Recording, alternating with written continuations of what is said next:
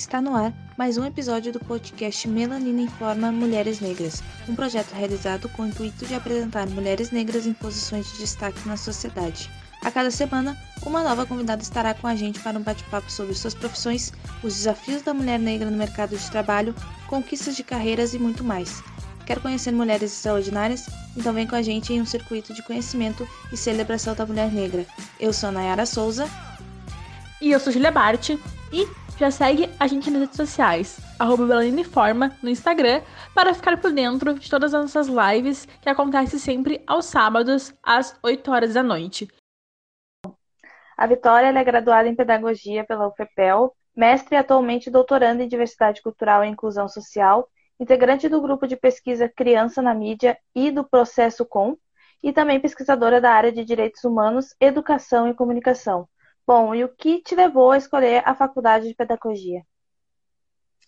Bom, primeiro, ah, boa noite, né, para quem está nos ouvindo, quem vai ver o projeto de vocês depois, porque se é um projeto de estágio, acredito que vocês tenham um material para entregar depois, quando terminar o, o processo da, da disciplina na faculdade. Então, uh, vou começar dizendo que eu sou uma entusiasta sempre, né, quando me mandaram o convite e disseram que era um projeto, né, da graduação. Eu pensei, bom, tem que participar, porque é justamente isso, né? Tive já no lugar de você, sei como é que é estar atrás das pessoas, para que as pessoas participem dos nossos projetos de aula, que depois a gente precisa juntar, né, para poder entregar, formalizar ele. Então, primeiro agradeço o convite, a indicação que foi de um amigo em comum, né? Foi o Ale quem fez a indicação, que é meu colega de grupo de pesquisa. E eu cheguei na pedagogia, na verdade, eu sou uma apaixonada pela educação desde sempre, assim, né? Eu sou professora de formação, de nível de magistério, fiz magistério na área de educação. Minha mãe era professora, então é algo que vem de casa, assim, um gosto muito forte pela educação. E eu sempre tive o coração muito dividido entre a comunicação e a educação. E aí, finalizando o magistério, eu iniciei o técnico, que era voltado mais para a área da comunicação, mas algo mais ligado à área da informática e depois eu vou para a faculdade, então, cursar as duas coisas, a pedagogia e o jornalismo, né, ao mesmo tempo, por causa da, dessa paixão. Uh, eu termino a pedagogia, jornalismo faltou um ano para concluir ali, os últimos dois semestres, porque eu emendo o mestrado logo que eu termino uh, a faculdade, estudei numa faculdade federal, então mais fácil, jornalismo eu fazia numa faculdade paga. Então, quando eu termino, eu emendo uh, o mestrado nesse processo, assim. Então, a pedagogia, na verdade, ela sempre foi uma escolha muito natural, assim. Eu não me lembro de um momento em que eu não me visse enquanto professora, enquanto educadora, assim. Tive uma fase muito forte de uma vontade de ser jornalista, repórter policial. Acho que sempre é algo que, né, tem um, quem gosta da comunicação, isso tem um, um chamariz a mais. Então, eu tive esse, esse momento uh, e ele termina, assim, meio abruptamente, logo que o jornalista Tim Lopes é assassinado no Complexo do Alemão, naquela, né, alguns anos atrás. Então, eu ainda estava no ensino médio, já pensando no que queria fazer na faculdade, mas sempre pensando que eu iria iniciar os dois cursos. Essa sempre foi uma vontade. E aí, quando isso acontece, eu começo a pensar que eu não vou ir para a área da escrita policial, gostava muito da parte literária, de jornalismo literário, de jornalismo de denúncia, escrita mais pensada, mas eu começo a pensar que talvez a academia fosse um bom lugar para exercitar essas, esses, dois, esses dois campos. E aí eu entro no, na faculdade de comunicação e começo, uh, logo no segundo semestre, me torno bolsista de imitação científica, e ali passo, então, a graduação inteira de jornalismo como bolsista de iniciação científica, trabalhando com iniciação científica, trabalhando com pesquisa e conseguindo, então, aliar esses dois lugares, assim. Então, a pedagogia sempre teve num lugar especial, assim. O processo da educação como um todo, né? Acho que ter sido filha de professora fez muita diferença sobre isso, assim.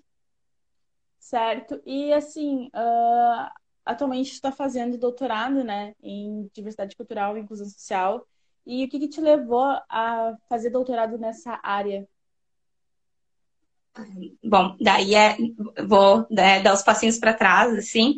Uh, eu fiz iniciação científica na área da comunicação, né? Fui bolsista durante cinco anos no PG em Ciências da Comunicação da Unicinos, que é da onde eu venho em relação ao processo com, que é o grupo de pesquisa de metodologias uh, do PPG da, da Unicinos. E quando chegou a época de fazer o processo seletivo para o mestrado, eu tinha acabado de concluir a faculdade em pedagogia na metade daquele ano de 2015. Tinha me formado e aí pensando, bom, ainda tinha um ano para terminar o jornalismo, faltava aquele meio ano e metade do ano seguinte. Uh, e conversando com a minha orientadora na época, a professora Giane Bonin, uh, ela disse para mim: não deposita o ovo numa única cesta. Né? Ah, vai tentar Unicinos, né, o mestrado em comunicação, mas tenta outros lugares também, porque eu dependia de bolsa. Era impossível cursar o mestrado sem ter uma bolsa, né? Condições financeiras zero para algo desse tipo é extremamente caro e não, eu não tinha né, recursos de como fazer esse, né, como cursar isso. Então eu vou uh, né, olhar os editais, procurar os editais durante aquele período ali, tranco a faculdade naquele, né, naquele último meio ano para me dedicar a estudar para o mestrado. Era um momento propício de bolsas, a gente tem períodos sazonais de bolsas, com mais bolsas dentro dos programas de pós-graduação. E aí eu faço o processo seletivo, então, na Unicinos, para a área da comunicação, para a área da educação, da Unicinos, que também me chamava muita atenção, o PPG em educação da UBRA e o PPG em diversidade cultural e inclusão social da FEVALE. Não conhecia ninguém que tivesse estudado na FEVALE, mas ouvia falar do novo PPG interdisciplinar que a FEVALE tinha, que era muito bom e que é, estava num novo processo, principalmente uh, de uma nova, não vou chamar de nova área, mas pensando essa interdisciplinariedade. Então, saía de uma área única, que era o que eu vivenciava no PPG da comunicação da Unicinos, e começava a ampliar áreas diversas, né? E o título, ele é super, né? Ele super contenta a gente, né? Diversidade cultural e inclusão social, assim, ele tinha tudo a ver com essa minha pegada, metade comunicação, metade educação, onde é que eu ia me encontrar, o meu projeto era sobre isso eu faço esses quatro processos seletivos e os resultados de processos seletivos eles saem em tempos diferentes. Então, eu ainda estava fazendo processos em outras instituições quando o resultado da Fevale saiu. E uh, eu tinha me inscrito, então, para uma bolsa, uh, o que a gente chama de modalidade 1 da CAPES, que é a bolsa integral, né? Quando a gente tem dedicação exclusiva para pesquisa, então recebe para pesquisar e a CAPES paga a tua mensalidade na, na instituição. E na época eu era uh, funcionária da Escola Superior de Teologia, em São Leopoldo, da Este. Eu peço demissão para assumir a bolsa, porque né, não pode o, vínculo empregatício nos primeiros anos do, do, do mestrado do doutorado. E hum, entro na, na Fevale porque a bolsa saiu antes. Né? O processo seletivo terminou antes, eu passei antes, a bolsa saiu antes. E, né, em tempos, sempre em tempos de Brasil, não importa muito a época, a gente não pode, né, deixar as oportunidades passarem. Então, quando a bolsa saiu, eu lembro que eu liguei para a Prof. Giane de manhã para contar para ela e perguntar, e agora, o que, que eu faço? Porque eu não tinha nem ido para a entrevista ainda da Unicinos, tinha passado na primeira etapa, ainda faltavam etapas. E aí, na conversa com ela, ela disse, não, se saiu, é isso aí, aceita, né? Tudo, é, eu acredito muito nas coisas como um ciclo, assim. Então, se ela, se ela aconteceu é porque era para ser ali, assim. E aí eu vou para Fevale sem nunca ter pisado na Fevale antes, assim. Tinha estado no teatro da Fevale uma única vez para uma apresentação, mas não conhecia a instituição em si. Então, vou para Fevale para fazer o, o mestrado. Faço mestrado na Fevale com a professora Sarai Schmidt. Entro no Criança na Mídia, que é o grupo do qual faço parte na Fevale. E aí faço processo seletivo para o doutorado no final do mestrado, justamente na mesma área. Tem, fiz também processo seletivo na mesma época para o Ensinos. De novo, da Fevale saiu antes. E aí eu continuei na Fevale. Então, né, estou na Fevale, minha, minha defesa de tese agora em fevereiro. Então, na verdade, eu já entreguei a tese, agora estou esperando só a banca, né, para concluir esse processo. Assim. E como foi a tua passagem pela faculdade? ela tem dois momentos diferentes, assim. Eu não, nunca tinha pensado em estudar na Unicinos.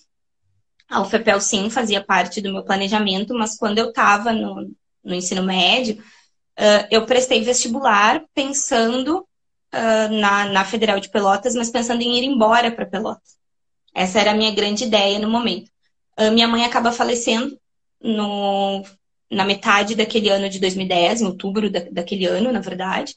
E aí as coisas dão uma mudada muito grande. Eu sou natural de São Francisco de Paula, na Serra Gaúcha. Eu não, eu não sou da região metropolitana, eu nasci em São Chico. E aí eu termino, então, uh, o magistério, estava terminando meu estágio quando a minha mãe faleceu. Eu venho embora, uh, volto para me formar no final daquele ano, e aí uh, vejo a propaganda da, da Unicinos na televisão, era novembro mais ou menos, falando do vestibular. E aí a minha cunhada, na época, disse: Ah, por que, que tu não tenta, né? Eu disse: ah, não tenho cabeça nenhuma para fazer outro vestibular agora. Eu tinha feito vestibular na metade do ano não, né? Ah, mas dá uma olhada para ver como é que é. E naquela época a gente podia se inscrever por nota do Enem na universidade, usar toda a nota para o pro processo seletivo do, da graduação. Eu tinha feito Enem naquele ano por conta da, das universidades, por conta do, dos processos seletivos. Eu me inscrevo com a nota do Enem, entro na Unicinos e começo jornalismo na Unicinos. A ideia sempre tinha sido estudar na Católica de Pelotas fazer jornalismo lá. Começo jornalismo na Unicinos e pedagogia na Federal de Pelotas, no polo deles em São Francisco de Paulo. Então, passei quatro anos voltando a São Chico, toda semana para ter aula, indo e voltando. Estudava de manhã na Unicinos, estudava à noite em, uh, em São Francisco de Paulo. Foi um, um, período complexo ali de, de muita viagem de ônibus, assim. Uh, estudar numa universidade federal, ela te mostra que ela não, ela não foi feita para todas as pessoas, na verdade. É muito difícil estudar numa universidade federal, porque os horários não são favoráveis a quem precisa trabalhar, a quem tem uma criança pequena ou qualquer coisa que, eu valha nesse, nesse sentido, né? Não era o meu caso, uh, né? Felizmente naquele momento, mas ele não é algo que te favoreça, assim, porque tu tem horários que não são muito flexíveis, tu tem disciplinas em horários estranhos, tu tem coisas para fazer em final de semana. Então, assim, não é algo né, abrangente né, de, dessa maneira. Uh, fazer pedagogia tinha muito a ver com esse gosto pessoal, com a oportunidade de estudar numa universidade federal e saber que eu ia me formar de qualquer maneira, porque não dependia financeiramente né, de pagar o curso, então eu ia me formar, isso era, né, era uma coisa dada, assim. Uh, tá perto de pessoas que eu conhecia e eu fiz a minha faculdade toda com a minha melhor amiga de antes da faculdade, então, né, cursamos pedagogia juntos. E, mas assim, sempre vendo aquele lugar, eu, tinha, eu tive um colega homem durante toda a minha faculdade de pedagogia, né? Então, assim, botava as coisas naquele lugar da ideia da educação como cuidado, sempre voltado ao lado da mulher, da maternagem. Então, né, isso era muito nítido, assim, no, no processo da, da faculdade. O jornalismo na Unicinos, ele foi outro mundo. Né? Na Unicinos eu descubro a academia, a pesquisa, a paixão pela ciência. Eu me encontro num grupo de pesquisa que levava metodologia, leva metodologia muito a sério, com pessoas de outros países. O coordenador do grupo na época, o professor Efendi, é equatoriano. Né? Então, assim, vinham de, de outras vivências e de outras coisas que a Unicinos me possibilitou, sendo bolsista de iniciação científica, como viajar, como sair para fora do país, como estar em congressos, que tinha o amparo, claro, de uma universidade privada, né? Que vive outra lógica. Bom, vocês estudam na Uniriter, vocês sabem como é que funciona. Assim. Então, vivia outro processo e tinha outra lógica o curso de comunicação. Né? Eu vivenciava outras coisas dentro do jornalismo da Unicinos que eu não vivenciava dentro da UFPEL. Né? Eu peguei uma greve na UFPEL no terceiro ano de faculdade, acho que foi, que a gente não tinha sistema para fazer matrícula, por exemplo. Assim. Foi uma greve geral da instituição, coisas que tu não vivencia numa universidade privada. Mundos completamente distintos, assim. E eu passava muito tempo dentro da Unicinos depois, quando eu era bolsista de iniciação científica, porque a gente tem horas de dedicação exclusiva na, na iniciação científica. Então, eu ia para a Unicinos de manhã, e nos dias que eu não ia para São Francisco, eu saía de lá às 10 horas da noite. Então, eu passava o dia na instituição. Assim, eu vivenciei a graduação de outra maneira. Tem que passar o dia inteiro dentro da universidade. Assim. Chegar lá de manhã, passar o dia inteiro estudando e sair de lá à noite, assim, ter aulas né, de manhã e passar fazendo pesquisa à tarde e depois sair à noite. Então, foi um processo bem, bem diferente os dois lugares, assim. E na Unicinos eu faço amigos nessa época da, da graduação, que são meus amigos até hoje, meus melhores amigos, assim. Eu trouxe pessoas que a pesquisa me deu, né, e o próprio vínculo com o processo com que está fazendo faz 10 anos que eu estou no grupo agora, que foi por causa disso, assim, a instituição me deu essas coisas, assim. Então, daquelas bem professoral, aproveitem a graduação, aproveitem os estágios, façam os trabalhos com gosto, assim. Eu fiquei muito contente quando eu vi que era um trabalho acadêmico, isso que vocês estavam fazendo, e que depois vocês teriam que entregar esse projeto, assim. Então, façam essas coisas com vontade, porque elas agregam muito depois, né? Nunca façam pensando no professor para quem vocês têm que entregar, façam pensando no conhecimento que vocês vão adquirir sobre isso que vocês estão fazendo, assim. Né? Claro, a nota boa é uma consequência, a gente sempre espera, né, a nota boa no final, mas façam pensando nisso, assim, nesse processo de retorno, assim. Certo, sim, óbvio. E, e tu falando né, sobre as tuas vivências, tanto, tanto na faculdade privada quanto na faculdade pública, é algo assim muito fora do comum, assim, ter pessoas que estão em dois desses dois ambientes, né? E tu teve tipo percepções totalmente diferentes uma da outra, mas daí a, a, a Unicinos, tu não conseguiu se formar na Unicinos, mas se formou na UFPEL com todo esse trabalho que teve ainda, né? De greve e tudo mais. É uma coisa bem diferente, né? De se ver. É, na verdade, eu escrevi agora na, na apresentação da, da tese, ah, eu termino a tese falando dos privilégios, né? E eu digo que o maior privilégio que eu tive foi ter nascido numa cidade interior ter nascido em São Francisco de Paula me fez uma outra menina negra. Isso é nítido, porque você crescer numa cidade de interior, né, com esse marcador de raça, com o marcador de gênero, com o marcador de classe social, então você ser uma menina negra pobre de uma cidade de interior, é muito diferente de você ser essa mesma menina negra numa metrópole. É completamente distinto, assim. São Francisco de Paula tem cerca de 20 mil habitantes. Tá? Em extensão territorial é três vezes o tamanho de Porto Alegre. Não tem pessoas, né? Tem campo, muito campo. Uh, e uma população muito pequena. Então, é uma população que vive em torno das mesmas coisas. Então, a oportunidade de estudar e ter um ensino público de qualidade, ela é diferente porque tu está numa cidade pequena. Então, eu fiz uh, o ensino fundamental, o ensino médio, né? Me formei no magistério, sempre numa escola estadual, estudei num colégio estadual. Então, assim, você ter esse tipo de oportunidade, se você for pegar a grande parcela da população, né, meninas, e depois se a gente for fazer principalmente esse recorte de gênero e de, uh, de raça e de classe social, você não vai ter as pessoas que se formaram no ensino médio, né, que conseguiram se formar. É mais difícil numa cidade grande do que é numa cidade pequena. Então, quando você está nessa cidade pequena, isso é um privilégio. Talvez tenha sido o meu maior privilégio, porque eu consigo traçar esse processo educacional com muito mais facilidade do que se eu estivesse numa cidade grande. Eu termino isso, eu vou fazer um ensino técnico ainda durante o, o mestrado num Instituto Federal, sou formada pelo Instituto Federal de Ciência e Tecnologia do Rio Grande do Sul. Eu vou para uma faculdade num projeto que parte do que é a Universidade Aberta do Brasil hoje em dia. Então, assim, a UFPEL ter um, um polo em São Francisco é devido a um projeto social, projeto social aqui no, no estilo social governo, e aí, estar na Unicinos e ter bolsa também tem a ver com isso, porque talvez eu não tivesse ficado tanto tempo dentro da instituição se eu não fosse bolsista de iniciação científica, porque eu ganhava desconto na mensalidade. Então, eu pagava algumas cadeiras, mas a gente ganha desconto quando a gente é bolsista de iniciação científica. Eu não tinha bolsa na Unicinos para estudar, porque eu não podia ter o para valer, o para valer, não, desculpa, o para uni, porque eu estudava numa universidade federal. E você não pode ter bolsa quando você estuda numa universidade federal.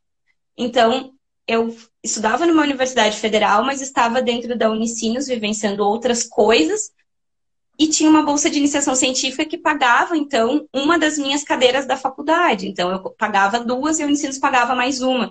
Quando eu fazia quatro, o Unicinos pagava mais uma. Então, havia esse, esse processo que eu digo que eu sou fruto de todas as políticas públicas pensadas para a educação, inclusive o, valor educacional que a minha família dava para determinadas coisas. Então, ter podido estudar o ensino fundamental inteiro, o ensino médio inteiro, sem ter que me preocupar com outras questões, me fizeram uma pessoa privilegiada. Que não é o que a gente vê na maioria, né? Eu, eu sei que eu sou eu, eu ponto fora da, de uma curva que não é meritocrático. Isso é muito importante de dizer. Claro, tem uma grande dose de esforço pessoal minha, mas não é meritocracia, né? Não existe meritocracia em sociedades desiguais. Isso eu acho que é um ponto básico para deixar claro aqui. Não tem. Então, na verdade, o que tu tem são outras formas de acesso que algumas pessoas acabam conseguindo acessar. Né? Devido a uma conjuntura de fatores. E eu consegui acessar esses processos. E aí, se a gente for pensar na população uh, negra, e aí dividido naquela categoria do IBGE, pretos e pardos, que estão na academia, na graduação o número é desse tamanho, tem aumentado nos últimos anos. No mestrado, ele fica assim, no doutorado ele é desse tamanho. Então, na verdade, no Brasil como um todo, é algo mais ou menos como 13% da população acadêmica, né, na academia, né, fazendo o mestrado ou doutorado, ela é de 13%, tá, a população negra. Uh, no Rio Grande do Sul é de 4,6%. Tá? Eu sou uma dessas pessoas dos 4,6%. E nós somos a maioria da população brasileira, tanto em questão de gênero quanto em questão de raça. Então, na verdade, uh, é, um, é um ponto muito fora da curva devido a esse processo, atribuo muito a esse processo de privilégio de ter podido estudar nesse período que era o normal estudar, por exemplo. E o que é o grupo de pesquisa Criança na Mídia? O grupo de pesquisa Criança na Mídia, ele é um grupo formado na Universidade Fevale, coordenado pela professora doutora Saraí Patrícia Schmidt. Há cerca de 11 anos o grupo existe, 10, 11 anos, e ele trabalha especificamente com a interface, a interrelação entre infância e mídia, né? Essa, essa é a grande, é a grande questão. O nome, né, já, já deixa isso um pouco mais explícito, mas essa é, é a grande questão. O nome completo do grupo é Criança na Mídia, Núcleos de Estudos em Comunicação, Educação e Cultura.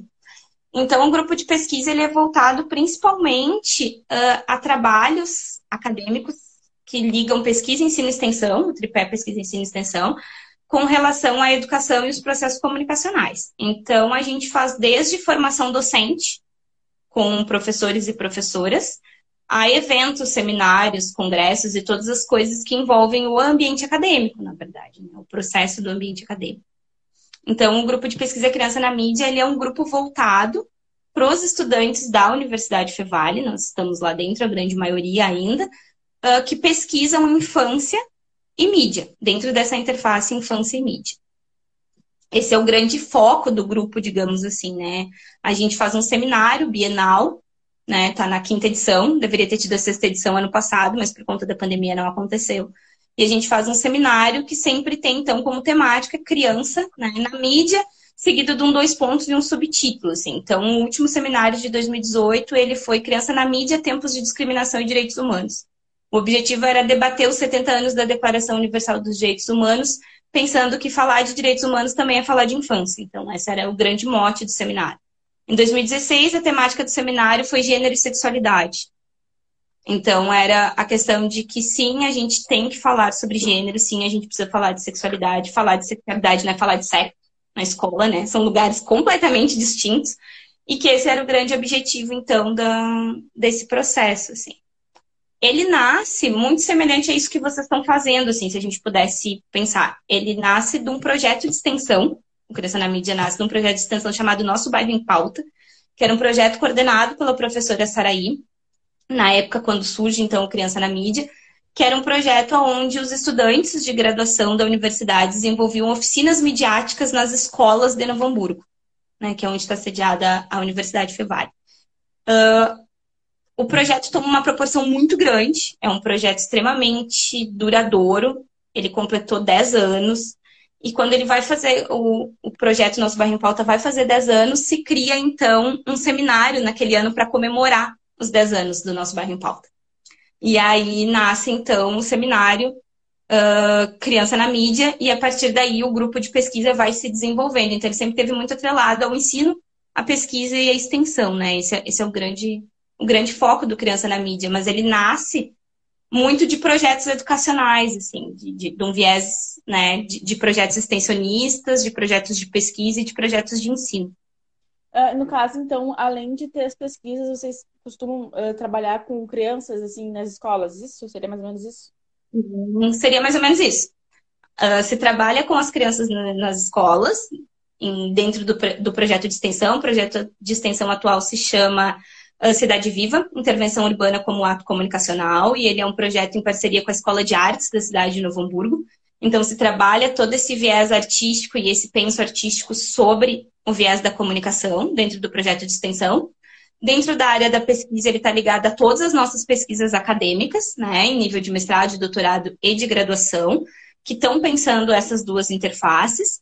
E dentro da área do ensino, ela tem toda uma parte, por exemplo, atualmente a gente desenvolve um projeto chamado Educação Antidiscriminatória, que é um convênio firmado entre a Universidade Fevale e a Secretaria Municipal de Educação de Novo Hamburgo, desenvolvido, operacionalizado pelo Criança na Mídia, onde a gente faz formações docentes com professores e professoras da cidade de Novo Hamburgo.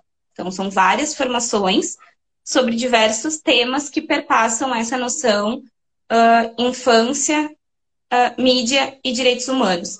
A gente recém concluiu, uh, quinta-feira agora, dessa semana, o terceiro encontro de uma série de três encontros sobre gênero, sexualidade e saúde mental na escola, com coordenadores e coordenadoras pedagógicas uh, da, da universidade. Da universidade, não, desculpa, da cidade de Novo Hamburgo. Uh, certo. E a questão também do outro projeto de pesquisa que tu participa é o processo com, né? Poderia falar um pouquinho sobre o que é também, gente? O processo com, ele é da Unicinos, né? Da Unicinos, né? Com propriedade, não, mas uh, ele se desenvolve na Unicinos, né? a base dele é na Unicinos. Uh, atualmente ele é coordenado pela professora doutora Giane Adriana Bonin, que é professora do PPG em comunicação da, da Unicinos, e o foco do, do processo com é metodologia. Ele é um grupo de metodologia. A gente trabalha metodologia, estuda metodologias. Uh, também desenvolvemos um seminário, todo ano há um seminário, que é o Seminário de Metodologias Transformadoras da Rede Anlat, que é uma rede maior, é uma rede de pesquisadores da América Latina, da qual o Processcom faz parte. Deixo aqui o convite, vai acontecer em dezembro. Se vocês olharem na página do Processcom, já tem material saindo sobre isso. E ele é um grupo, então, voltado para pesquisa de comunicação com viés metodológico. Assim. Para para pensar metodologia, o fazer metodológico, o agir metodológico, a construção metodológica de cada projeto e de cada trabalho que é desenvolvido. Sempre pensando muito na ideia de transmetodologia, uma palavra, se vocês colocarem aí no, no Google, vocês encontram. É um termo trabalhado, né, uma, é um conceito trabalhado pelo professor Efendi Maldonado, que vai falar sobre esse processo de construção metodológica. A gente não, a gente não aplica metodologia, a gente constrói metodologia. Metodologias são construídas de acordo com aquilo que o trabalho necessita. Elas são pensadas de acordo com cada trabalho, elas são desenvolvidas para cada, cada trabalho. Não existe aplicação de método, existe construção de método. Então, por exemplo, quando vocês forem entregar o melanina em forma para a professora de vocês, ele vai ter a cara de vocês.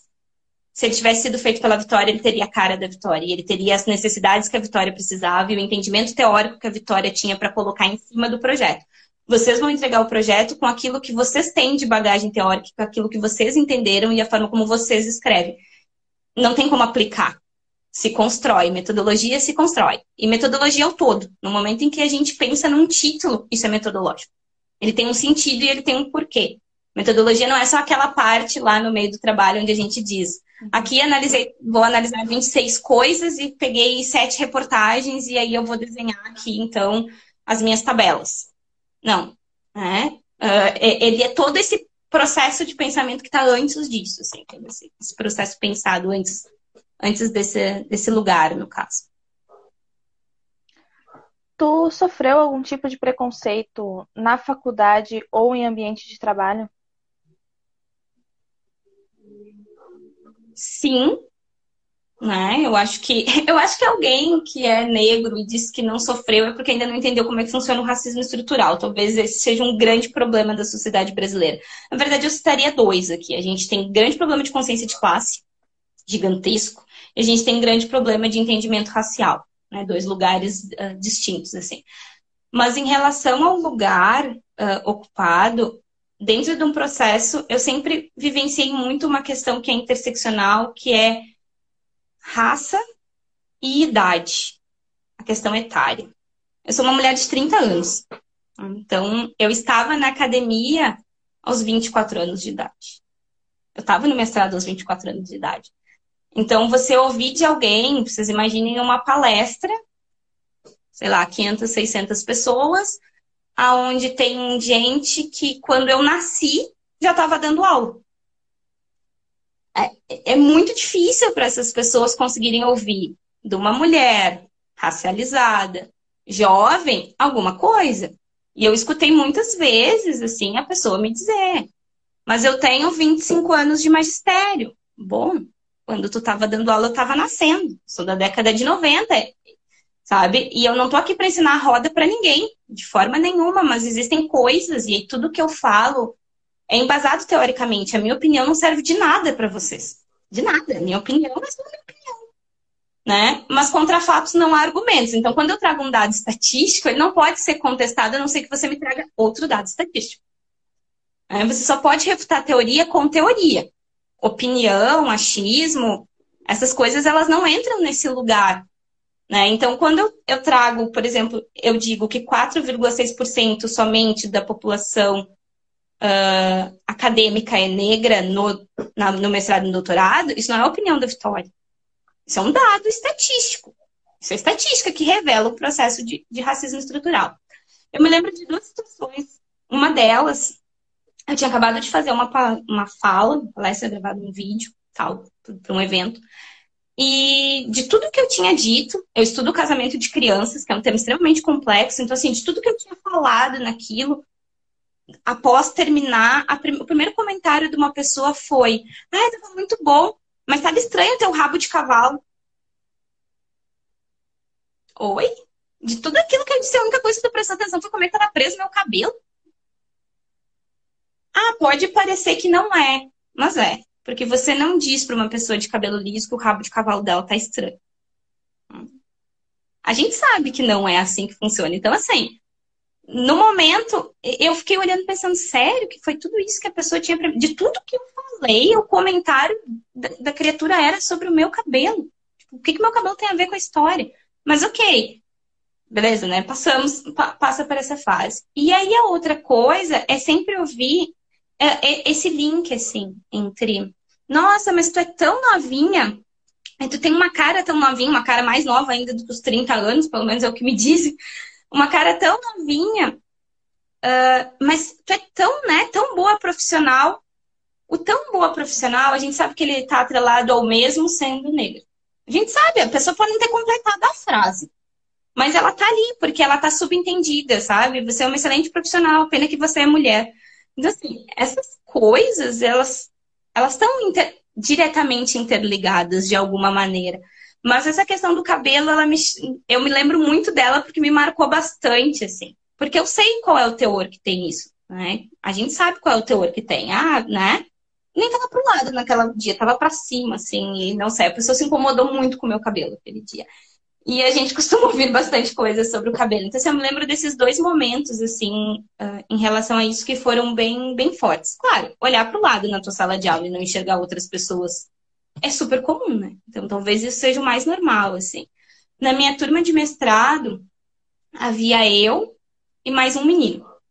Ah, mais um, um rapaz. ambos negros, no caso. Na minha turma de doutorado, de, de pele negra, eu. Colegas com a tez mais escura, sim, né? E eu, dentro de uma categoria, eu seria uma mulher parda. Né? Eu, sofri, eu sofri coisas que uma mulher retinta, como a gente fala, e aqui vou botar muitas aspas, porque a gente poderia entrar daí todo debate do colorismo aqui nessa questão, mas assim, pensando nessa divisão, que uma mulher uh, negra da pele escura sofre muito mais do que eu. Eu tenho muito mais passabilidade nos lugares onde eu vou por causa da cor da minha, né? A cor da minha pele. E isso tem que ser reconhecido. Eu não posso botar tudo na mesma categoria, porque eu sei que tem pessoas que passam né, por outros problemas com muito mais dificuldade por causa disso. Mas eu tive colegas uh, daí no doutorado que tinham, então, a tese um pouco mais, uh, a tese mais semelhante, mais escura, mas também de processo de descendência e aí outras, outras questões que vão estar muito ligadas à própria questão do cabelo, né? Se você for negra e você tiver o cabelo crespo é uma coisa, se você tiver a tez uh, escura, mas você tiver o cabelo liso de um processo que é de descendência indígena é outra coisa. Então, assim, claro que você olhar para o lado e não enxergar, super ok. Em relação ao trabalho, eu passei os últimos seis anos dentro da academia, né? Tive dedicação exclusiva para pesquisa tanto no mestrado quanto no doutorado. Então, eu não estive no ambiente. O meu ambiente de trabalho era o ambiente acadêmico. E no ambiente acadêmico, a gente espera que as pessoas tenham outro tipo de entendimento sobre determinadas coisas. Eu não estou dizendo que isso acontece o tempo inteiro, porque esses comentários que eu citei eu vi em locais assim. Mas as pessoas têm, ou deveriam ter, ou tendem a ter, a mente mais aberta. E então, tanto no processo com quanto no Criança na Mídia, há uma diversidade, uma multiplicidade de pessoas muito grandes, de lugares diferentes do país. O processo com abrange gente do Brasil inteiro. Então, assim, eu tenho colegas de diversos locais. Uh, negros no processo com. Eu e mais duas pessoas, talvez. Mas é que isso é um reflexo da academia, né? Não tem como você ter num grupo de pesquisa pessoas. Nós somos só 4,6% da população acadêmica no Rio Grande do Sul inteiro, entre mestrado e doutorado. Então, assim, o número na academia já é pequeno, né? Chegar no mestrado e doutorado já é um número pequeno. Dentro desse número, você ainda faz o recorte de raça, ele diminui a esse tamanho assim. No Criança na Mídia, a, eu no doutorado, atualmente, uma bolsista de aprimoramento científico e um colega da graduação né, negros, assim. Mas sempre numa diversidade muito grande de pessoas, seja de gênero, de raça ou de uh, identidade de gênero. Então, colegas da população LGBTQIAP+, colegas mulheres, né, alguns poucos colegas negros, e aí também a gente poderia entrar num outro debate de passabilidade, o que, que é aceito mais na academia, o que, que não é, né? Então, dentro desse processo, você até tem mais uh, pessoas da população LGBTQIAP+, pelo critério de passabilidade e de condição de classe social, né? Se a gente for pensar, então, acesso antes da graduação ele é mais fácil, né? Ele é quase, quase que uma escada, assim. Uh, tu tem falado sobre a questão né, da academia e da área de pesquisa, né? E tu acha que a, a, ainda é muito branca, assim, a visão tanto da academia e quanto assim até da, da universidade mesmo, né? De não de às vezes ter umas características que é muito uh, como se fosse um lugar de pessoas brancas e pessoas negras uh, não deveriam estar ali. Tá? Tu acha que ainda tem essa visão? Não sei se por parte das próprias pessoas que estão na academia, acho que não, porque a gente tem um movimento muito forte interno de pesquisa e de resistência. Aí eu poderia citar aqui algumas, algumas questões. Se você for pensar nos professores, eu pergunto para vocês, devolvo a pergunta para vocês: quantos professores negros vocês têm na Uniriter? Ou quantos vocês tiveram durante a graduação de vocês? Nenhum. Nenhum. Nenhum. Pois é. Isso responde a pergunta de vocês já, né? Porque para dar aula na graduação, você primeiro precisa ter passado pelo mestrado.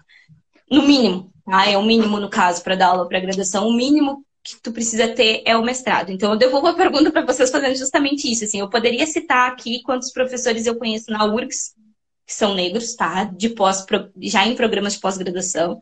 Poderia fazer talvez a mesma coisa com a FEVAR, lugares onde eu estive, assim, por mais tempo.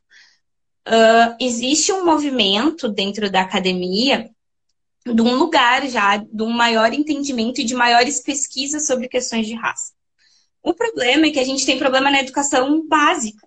Tá? Enquanto a gente tiver o nível de desigualdade extrema que a gente tem no nosso país, que afeta em grande parte, em grande maioria, a população negra, porque é a população mais pobre, e aí que, de novo, não é uma opinião da Vitória, são, são dados estatísticos, né? A gente vem de um processo de escravização. A gente demora para conseguir entrar na escola durante esse período ali, estou falando desses 200 anos pós abolição, e aqui vou botar muitas aspas, da escravatura. E aí a gente vai ter o processo de acesso. Se vocês pensarem, gente, até 1950 a gente não podia frequentar o mesmo lugar que as pessoas brancas. Eu estou falando de 60 anos atrás, eu não estou falando de um século de história, estou falando de 60 anos atrás. Então, assim, o entendimento de que essas pessoas vão estar na, na universidade todo mundo junto, ele é completamente utópico, porque a gente não largou do mesmo ponto. E isso vai ser mais difícil conforme cada um desses marcadores foi ficando em cima dessa pessoa. Né? Se você for negro, se você for mulher, e aí tem todas as questões que envolvem a questão de gênero, se você for da população LGBTQIAP+, e aí tudo isso vai sendo somado em cima da, uh, desse corpo. Não digo que existe uma resistência da academia em si, existe um problema de base social. Não é a academia não aceita essas pessoas. A gente não consegue nem chegar lá. Quando eu coloco a gente, eu tô falando da população, né? Porque eu sou o processo da, da exceção, sabe? E me tirem fora desse, desse lugar daí. que faz eu entender justamente esses outros processos de privilégio. Eu sei que eu não estou no lugar comum. Não é um lugar comum. É só vocês pensarem quantas pessoas vocês conhecem na vida de vocês que são negras e são mestres, né? São mestras, ou são doutores ou são doutoras. E eu não estou falando aqui, né, fazer aquela brincadeira, não estou falando nem da medicina nem do direito, estou falando do curso acadêmico mesmo. Assim. A gente conta nos dedos. É, é, é, muito pouco.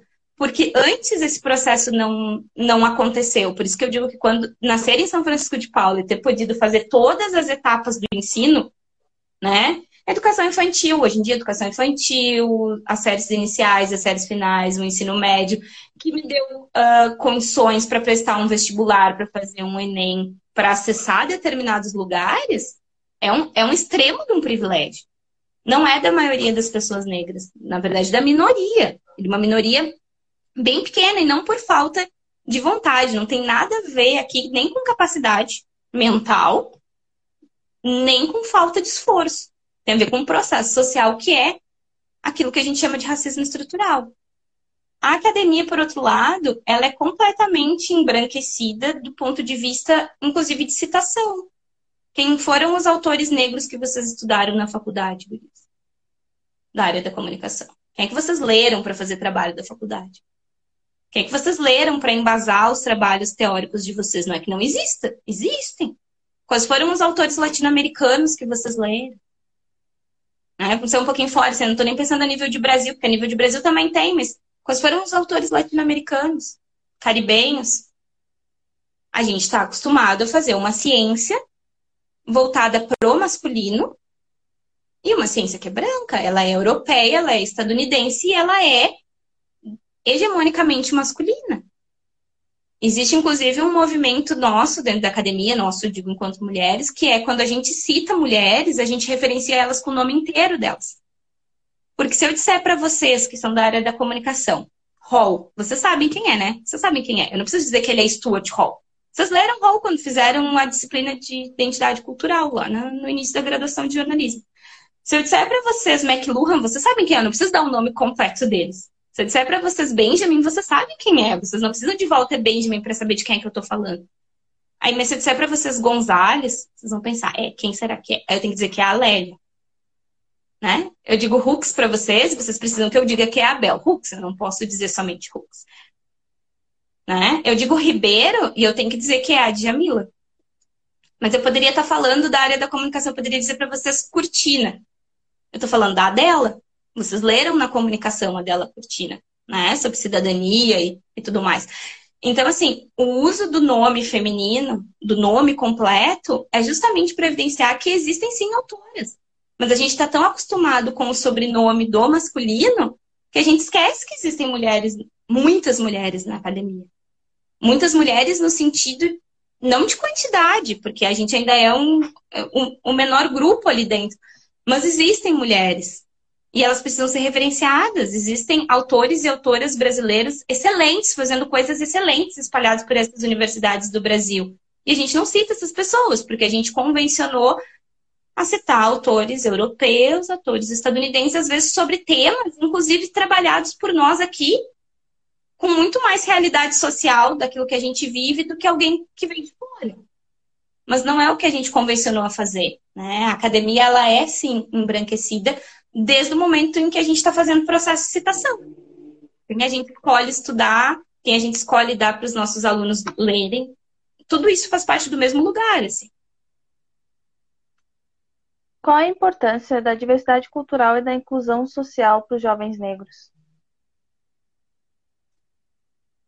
A gente tem um genocídio da população jovem negra em curso no país, né? Sempre teve, na verdade, ele só está um pouco mais acentuado atualmente. Uh, a gente olhar para o processo de diversidade cultural, eh, ele passa primeiramente por a gente aceitar que as pessoas são diversas e que isso não é um problema. Tá? Não pensem em diversidade tá? porque ela, eh, como algo ruim quando as pessoas exaltam as diversidades. Tá? As diversidades elas são super positivas. Que bom que a gente é diverso. Imagina se a gente fosse todo mundo igual. Uh, é ótimo que a gente seja diverso, desde que a gente seja tratado com equidade dentro dessa nossa diversidade. Essa é a grande questão. pensando em diversidade cultural, pegar talvez um, um grande nó aí de, de entendimento que seja, por exemplo, a apropriação musical, tá? A música em si, tá? A gente tem uh, o funk carioca, tá? Com toda a sua expressividade, com todo o seu lugar e toda a sua potência. E aí as pessoas dizem: "Ah, mas isso é música da favela". Tá, e aí qual é o problema? Qual é o problema da favela em si? A favela é mais um local territorial que a gente tem de divisão dentro do país. Deu, pronto, está resolvido um determinado problema. A gente criou os estigmas em cima das coisas. E aí a gente vai olhar para a diversidade cultural sempre como algo excêntrico. Né? Ah, é a diversidade cultural. Aquelas pessoas da religião de matriz africana. Aquelas pessoas. Aquelas. Não eu, aquelas. O outro, sempre o outro, que é diferente de mim, que é estranho. Aquelas pessoas que vivem na favela. Não eu, aquelas pessoas. Aquela música a música do outro, não a minha música, né? A classe baixa e a classe alta, né? A música, né? Uh, a boa música e a música ruim. Quem é que define o que é uma boa música e o que é uma música ruim? O que, que faz, na verdade, a gente pensar em alta cultura e baixa cultura, por exemplo?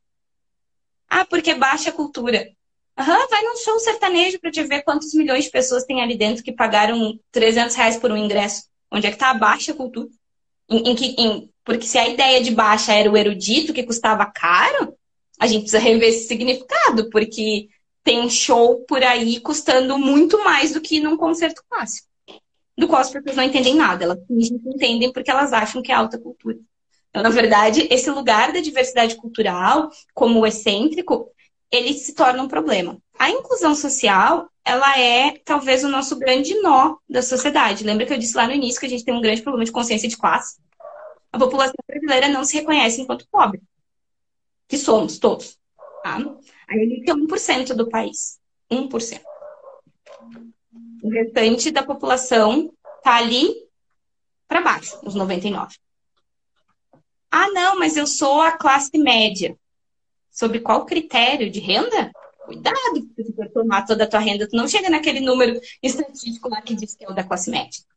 Então, talvez o grande problema seja esse, assim. Então, a inclusão social é importante para a juventude negra do ponto de vista de a gente entender que políticas públicas, elas são necessárias. Políticas públicas, elas são necessárias em sociedades desiguais. O Brasil é extremamente desigual. Mais da maioria da população do Brasil está abaixo da linha da pobreza. E dentro dessa linha da pobreza, a grande maioria, então, são pessoas negras, por uma questão histórica, de divisão histórica. Então, quando a gente está falando em inclusão social, a gente está falando num processo de política pública que vai favorecer uma determinada parcela da sociedade, uma parcela que sempre foi excluída. Não é caridade, não é falta de conhecimento, não é falta de vontade, ou todas essas coisas que as pessoas conseguem colocar dentro do lugar para inviabilizar ou invisibilizar qualquer tipo de processo de inclusão social. Então, quando a gente está pensando em inclusão social, a gente está pensando em política pública. Esse é um grande norte. O PPG, inclusive, é dividido assim, em três linhas: saúde e inclusão, políticas públicas e inclusão e linguagens e tecnologia. Então, se a gente está falando de inclusão, a gente está falando de política pública. Quando a gente está falando de inclusão social. Se a gente está falando de diversidade cultural, a gente está falando do respeito à diferença. Do respeito entre as pessoas. E aí, a gente entra numa outra seara que tem muito a ver com a questão da da, da população negra, né? E ontem comemorávamos o Dia da Consciência Negra. Uh, o racismo é estrutural no Brasil. Ponto um. Segundo, ele existe muito o tempo inteiro. Tá? Somos uma sociedade racista e nos formamos assim. Tá? E isso é o primeiro passo, reconhecer que somos todos assim. Isso é a estrutura da nossa sociedade, ela foi feita desse jeito. Então, quando a gente está pensando em diversidade de um povo, a gente tem que estar tá olhando para todos esses lugares e pensando equidade entre esses lugares. Equidade entre essas pessoas. É isso que faz com que a gente respeite o processo de diversidade cultural. Não é eu e o outro. Somos nós, a população brasileira. Numa sociedade extremamente desigual, na qual não existe meritocracia, na qual a maioria da população é pobre, 1% da população é a elite, tá? A classe artística não é a elite no Brasil. A gente viu isso durante a pandemia agora. Tu não faz show, tu não recebe, cara. Então, assim, se tu não pode sentar e dizer, olha, não vou trabalhar durante dois anos porque eu tenho dinheiro para mais 30 gerações, tu é classe trabalhadora. Tu não é diferente de ninguém. Se tu levanta todo dia para trabalhar, não importa se o que tu faz é ser médico ou o que tu faz é ser gari. Tu é a classe trabalhadora. Levantou para trabalhar, tu é a classe trabalhadora. Quem senta e não trabalha é a elite. Diz, ah, eu não preciso fazer isso. Isso está diretamente ligado à população jovem negra. Porque a população jovem negra ela nem chega nesse lugar para que a oportunidade aconteça. A gente não tem política pública que pense esse processo inicial. A gente tem escolas em situações extremamente precárias. A nossa educação básica é precária. As escolas não têm água encanada, gente. Então, assim, o básico do básico não é ofertado. E aí, como é que a gente pode pensar que política pública não é importante para fazer inclusão social? Se não for política pública, não tem outra forma de fazer. A gente não pode pensar em soluções individuais para problemas coletivos. Não dá para a gente resolver isto aqui se o problema é deste tamanho aqui. Ele é macro. Ele é, ele é muito maior do que simplesmente aquele lugar ali.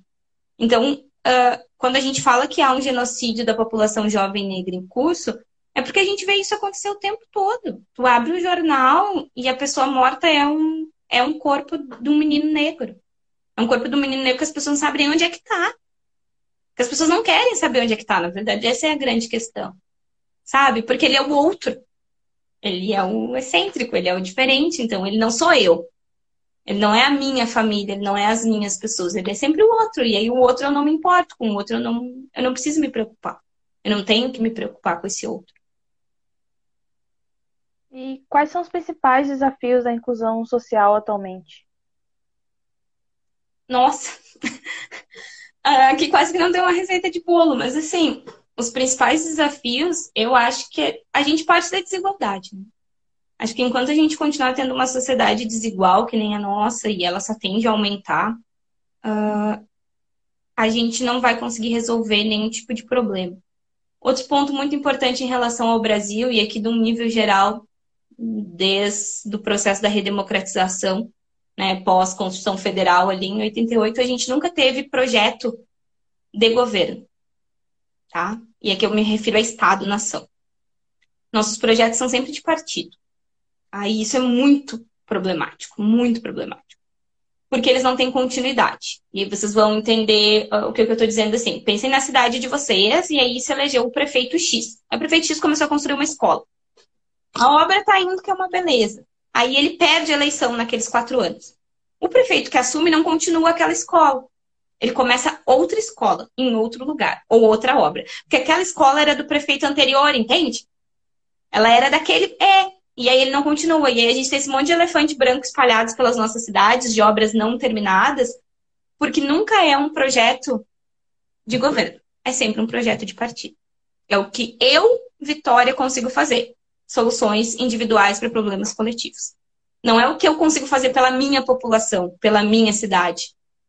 E eu estou fazendo uma generalização, tô, tô fazendo uma generalização absurda e vocês poderiam me citar inúmeros casos onde isso não aconteceu assim. E eu sei, mas esse é um grande nó da área da inclusão social, né, que parte ali dentro da assistência social, das políticas públicas, de um entendimento sobre o que, que acontece no nosso país, que é justamente isso. A gente não resolve os problemas da sociedade, a gente resolve os problemas individualmente. Isso nunca vai dar certo.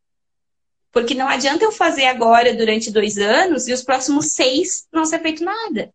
Ou eu começo a fazer e porque o partido que ganhou depois não era o meu partido, eu não continuo a política pública.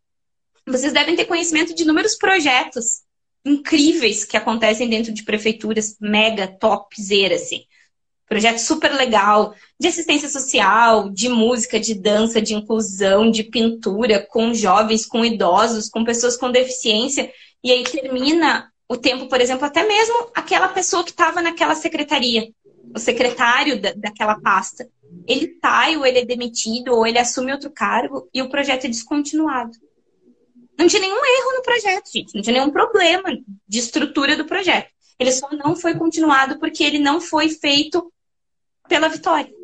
E aí a Vitória não vai botar munição numa coisa que não foi ela que criou, para depois levar o nome dela e ela dizer fui eu que fiz. E isso talvez seja o nosso grande problema da inclusão social. A gente nunca vai conseguir vencer esse ciclo vicioso de desigualdade se a gente continuar pensando unicamente dentro de cada caixinha dessa forma. Se não for a Vitória que fez, aí não, ela não continua, porque não vai levar o nome dela. Não tem nenhum sentido, porque tu faz é pro povo, tu não faz para ti, tu faz é para as pessoas. Então, uh, pensar no coletivo para os problemas de inclusão social é o primeiro passo. Segundo é política pública. Se a gente não tiver política pública, e a gente viu agora na pandemia, a gente não avança. Política pública, não importa se ela vai ser público-privada, se ela vai ser financiada uh, completamente privada, se ela vai ser parceria, se ela vai ser de uma estatal, não, não sei, não, não, tem, não tem essa importância. A importância é que precisa ter política pública dentro de cada área para a área da inclusão social. E aí vem uma outra coisa que também é um nó da inclusão social. É as pessoas, e estou me referindo à população em geral, entender que coisas que são para uma área não podem ser usadas para outras áreas. A gente viu isso na saúde acontecer bastante agora com a pandemia. As pessoas dizerem assim, ah, mas daí vão usar dinheiro para fazer um asfalto, sendo que está faltando vacina no posto de saúde lá perto da Unirita. Gente, dinheiro para asfalto não é dinheiro para vacina. Nem pode ser usado para a mesma coisa, são de pastas completamente diferentes. Não tira dinheiro de um lugar e bota no outro. Não é assim que funciona na política pública. Há áreas e cada dinheiro vai para uma área. Esse talvez seja o grande nó da inclusão social no Brasil, assim. Entender que a gente precisa de política de Estado. A gente precisa de política de Estado. Se elas não forem política de Estado, a gente não vai, a gente não vai sair do nosso processo de nível de desigualdade que a gente vive, que é extremo, né? Completamente extremo. Sim, certo. E assim, a gente tá quase chegando aqui uma hora da live, né? E antes de a gente despedir, acho que tem que fazer uma pergunta que, para mim, é uma das principais, assim, que a gente sempre faz para todas as mulheres que vêm aqui, que é sobre uh, as, tuas, as tuas vivências, né? Como é a tua vivência como uma mulher negra, pesquisadora, que está nessa área tanto tempo, né? E, e que continua ainda persistindo uh, no lugar onde tu vive. Tu vem de São Francisco, mas agora tu tá na região metropolitana. E como é que é a tua vivência nesses lugares? Na verdade, agora eu nem tô mais na região metropolitana. Faz um mês e duas semanas que eu tô em Uruguaiana, que é na fronteira do estado, né? A divisa do, do, do, do Rio Grande do Sul com a Argentina. Uh, faz um mês, um mês e duas semanas que eu me encontro aqui. Mas, bom, uh, a minha vivência de infância ela foi muito positiva, assim. Ela, ela tem um lugar muito, muito especial, assim, no, no, meu coração. Eu tive uma infância. Eu tive uma infância, dentro daquilo que eu entendo como processo de infância e construção de infância. Eu vou botar aqui um S no final, infâncias, né? Múltiplas e, e plurais, assim.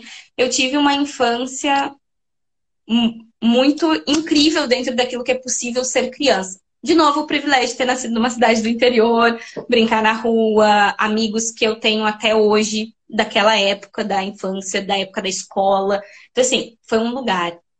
Eu chego na região metropolitana, eu venho de uma cidade, gente, que não tem semáforo. Para vocês terem uma noção de quão pequena é São Chico. Tem sinaleira, então, sabe, não tem ônibus urbano. Assim, eu chego numa região metropolitana com todas essas coisas. Novo Hamburgo com trem, com infraestrutura, com 300 mil habitantes, saindo de uma cidade que só tinha 20. Então, assim, é outro processo, eu sou outra mulher nesse lugar e eu me constituo outra mulher nesse lugar, né? Uma adolescente, né? Uma jovem, me torno mulher nesse, nesse, nesse lugar, assim. Uh, vivenciando coisas muito diferente e sempre entendendo que quanto mais eu estudasse, mais eu legitimava esse lugar. Talvez o estudo sempre tenha tido esse lugar muito forte na, na minha vida, assim. Minha mãe falava muito sobre isso, assim quando você nasce pobre, a única coisa que tu tem a teu favor é a educação. Eu não tenho outra coisa da qual fazer valer, né, me fazer valer a não ser isso. Tenho dinheiro, não tenho herança de família, não tenho nada que vá me, sabe, me construir ou é, era esse processo, sempre foi muito voltado para isso, assim, uma paixão muito forte pelo estudo. É, eu vivo ali enquanto uma mulher que estuda, uma pessoa que estuda, sempre fazendo isso, sempre sendo muito respeitada pela minha família com essa, com essa minha escolha, assim viver dessa maneira, viver dessa forma. Chegando no final do doutorado, começa então a procura por um trabalho, por todas as coisas assim. Então eu me mudo agora para fronteira por causa disso. E aí eu chego aqui em Uruguaiana eu sou muito bem recebida no local onde eu estou, enquanto trabalho, enquanto processo, mas enxergando justamente todas essas coisas, assim. É uma cidade, a gente falava, no dia 18 eu conversava com, com o pessoal do, do, do, trabalho, justamente sobre o Dia da Consciência Negra, e a gente falava sobre questões que é olhar para o lado e ver quantos estudantes negros a gente tem. Ou quantas pessoas negras estão ao nosso redor. E isso sempre foi muito normal, porque a gente entra e acaba fazendo isso, a gente acaba olhando para os lados. Porque tu tá ali realmente mais um ponto fora da curva nesse sentido, assim. Um ponto fora da curva, de novo, repito para ninguém entender errado, que não é meritocrático, sabe? Ele tem uma dose de esforço pessoal, mas ele tem uma série de coisas que aconteceram e que possibilitaram isso. Inclusive pessoas, família, amigos, que impulsionam esse lugar, assim. Então, a minha vivência, ela é muito ela é muito ampla, eu tive muita oportunidade, assim. Eu conheci outros países, eu conheci outros estados, eu conheci muitas pessoas, eu né, vivo com pessoas muito diferentes, e eu acho que isso uh, me tornou essa pessoa que eu sou hoje. Acho que esse, esse processo como um todo, assim. Mas eu acho que parte de eu ter sempre. E hoje em dia, principalmente, entender esses lugares de privilégio, entender que o privilégio não é um problema, desde que tu sabe o que fazer com ele, né? E é justamente isso, assim, é que privilégio é esse, o que, que eu faço com esse privilégio que eu ganhei, né? Eu gosto muito de uma frase que é aquela pergunta do para que e para quem serve o meu conhecimento. Tá, e eu estudei tudo isso, e agora? Sabe? E agora eu vou parar às 8 horas de um domingo para falar com meninas que estão na graduação, entende? É para isso que serve o meu conhecimento ele não teria nenhum sentido se eu não pudesse fazer nada com isso, entende? Se eu não, não devolvesse isso, não achasse que essas coisas são importantes. Então, eu acho que essa é a pessoa que eu sou, assim, e esse é, é o meu processo de vivência. Claro que em termos de, principalmente interseccionais, assim, talvez eu ainda vá passar muito tempo por essa questão de uma, uma discriminação que seja interseccional, gênero, raça e idade, tá? E, e etarismo. Uh, raça uh, ele entra muito num lugar de que um título ele faz com que as pessoas te olhem diferente. Tá? Isso eu percebo todas as vezes em que alguém recebe alguma coisa que tem o meu MA na frente. Tá? Eu não sou qualquer pessoa negra falando. Eu sou mestra naquilo que eu faço. E isso não, e isso me coloca num outro lugar. É horrível pensar assim? É. É péssimo que as pessoas precisem disso para validar qualquer coisa que outras pessoas estejam dizendo né? quando conhecimento não tinha que ser validado dessa maneira. Mas eu sei que é isso que acontece, eu sei que funciona assim. Eu sei que as pessoas me tratam diferente quando elas sabem que eu estudei, ou que eu tenho mais estudo do que elas. Ou elas vão ser extremamente arrogantes comigo, justamente porque eu sou muito nova, e aí esse estudo incomoda pra caramba. Ou elas vão me colocar num outro lugar que também é incômodo. Que é, sabe, ai meu Deus, olha como ela conseguiu. Cara, não, sabe? Não. Ah, se ela conseguiu, todo mundo consegue. Não, não consegue, não é assim que funciona. Não é dado para todas as pessoas. Precisa de uma série de coisas acontecerem para que eu tivesse aqui, entende? Então não é, não dá para comparar. Não façam comparação, porque comparação é, é quase punitivo. É dizer que o outro não conseguiu porque não se esforçou o suficiente. Quando a gente vive numa sociedade desigual, não tem que se esforçar o suficiente. Não é só isso que precisa ser feito, assim. Então, acho que essa é a pessoa que eu sou hoje em dia, assim, é esse lugar que eu tô atualmente, assim, nesse lugar que eu me encontro. Ótimo. Uh, só tenho a agradecer a tua participação, Vitória. Sério, foi muito importante pra gente te ouvir e ainda também sendo a última live desse ano que a gente está fazendo. Mas antes de a gente terminar, eu quero que deixe uma mensagem aí pro pessoal que está nos ouvindo, está nos vendo. Uh, uma última palavra que tu quer passar, assim, por último, pode, pode mandar ver. Ah, eu vi um monte de gente aqui de, dos grupos de pesquisa, colegas de trabalho, as pessoas estavam entrando antes. Um, eu acho que é, eu vou terminar repetindo uma coisa que tem me batido muito na cabeça, mas é que é justamente porque ela é muito importante no Brasil do momento que a gente está vivendo, assim, que é não existe meritocracia em sociedades desiguais, gente. Não usem isso como um balizador, sabe? Não façam isso com as pessoas. Né? Não, nesse momento que a gente vive, principalmente, e a gente vai viver uma grande recessão pós a pandemia, porque isso é, é, é um processo cíclico, a gente já viu isso acontecer, isso vai acontecer de novo, e a gente está vivendo um processo de pobreza extrema e a gente tem um processo de desigualdade. Não coloquem as coisas como meritocráticas. Não coloquem nesse lugar, assim, sabe? A galera tá fazendo Enem hoje, sabe? Primeiro dia de prova. Não foi todo mundo que foi fazer.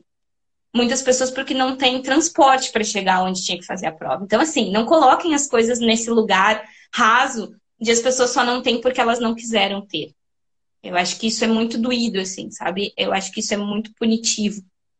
Uh, eu, eu acho que é uma das, das principais coisas que, que eu teria dentro dessa temática para dizer, assim, não façam isso com os outros, sabe? Não, não é por aí, sabe? Não, não é desse jeito. Basta querer, é, tá muito longe de ser real. Assim.